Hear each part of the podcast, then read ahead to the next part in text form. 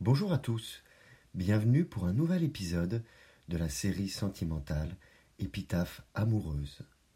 Voici l'épisode 17, qui continue d'ailleurs l'épisode 16, qui s'intitule Nos chats, deuxième partie. Une histoire de chat, une histoire de miroir, un rythme nous appartenant.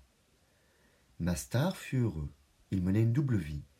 À l'intérieur chez nous, on ne pouvait se douter qu'il bagnaudait dans les maisons du quartier. Nous habitions au rez-de-chaussée. De la fenêtre à un parterre de roses, peu de hauteur, et la liberté d'ensuite vaquer d'écuelle en écuelle dans diverses demeures. La vie de ce chat semblait pleine, celle d'un prélat. Une fois, nous fûmes étonnés et surpris de le croiser du regard. Attablés à la terrasse d'un café, nous le vîmes sur un toit déambulé. Qui de lui ou de nous deux fut le plus choqué lorsque nos regards se sont croisés? Je ne sais toujours pas. Malheureusement, nous le perdîmes un soir de neige. Ayant fermé la fenêtre, il a dû rebrousser chemin et se perdre. Nous avions connu sa vie de picassiette du quartier, en sonnant dans les maisons, en collant des affichettes pour le retrouver. Nous comprîmes alors qu'il mangeait dans différents endroits tous les jours, et même parfois plusieurs fois. Après ma star fut Edgar, dit Eddie. Elle choisit le nom. Il lui allait bien. Un petit chaton pirate tout noir de la truffe à la queue. Chez le vétérinaire, nous trouvâmes le lien vers une dame nantie d'une portée. Elle avait choisi ce chat. J'allais le chercher. Elle apprécia immédiatement. Joli, joueur, proche d'elle, d'un même caractère farceur et discret, ils étaient faits pour s'entendre. Edgar traversa nos vies trop rapidement.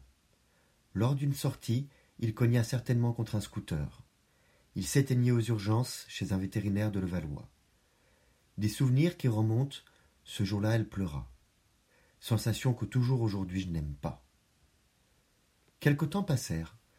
Notre malchance avec les chats obligeait à s'interroger, à penser que nous leur étions mauvais. Ma sœur partit en voyage. Encore une histoire de voyage, allez-vous me dire. Elle laissa derrière elle les enfants de la muette, la fille de Mado, une histoire de famille, souvenez-vous. Mon amour était triste à cette époque. Pour apporter un peu de joie simple chez nous, je pris le parti de rapporter les deux chatons dans notre appartement en attendant le retour de ma sœur, donc en partie pour lui faire plaisir. Je me souviens du trajet en métro de Porte d'Ivry à Saint-Lazare, avec les deux énergumènes dans une boîte rudimentaire. Un trajet un peu fatigant, du genre qu'on apprécie surtout quand il se termine. Les semaines se transformèrent en mois, ma sœur oubliant de venir chercher ses chats. L'intelligence extrême de Koba, c'est ironique, le mena à engrosser sa sœur Petra.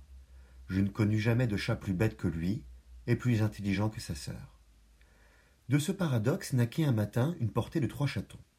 Rebelote, quelques années en arrière, même famille, issue encore d'un voyage. Je m'éveillai le matin pour aller travailler et sentis au bout du lit la moiteur d'un liquide sur mes jambes. Je compris immédiatement qu'elle avait mis bas.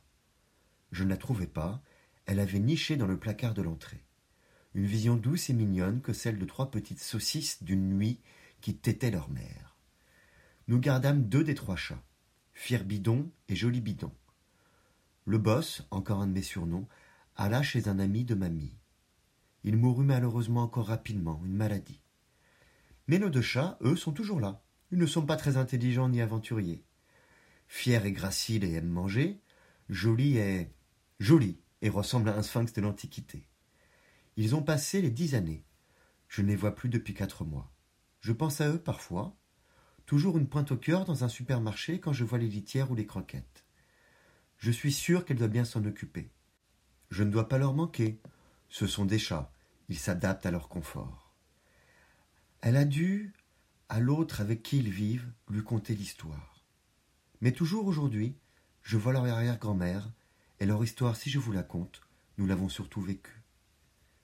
Les animaux de compagnie sont des petites âmes, des petites vies. Vous pouvez retrouver le texte sur lescoursjulien.com. Je vous remercie pour votre écoute et vous dis à bientôt. Au revoir.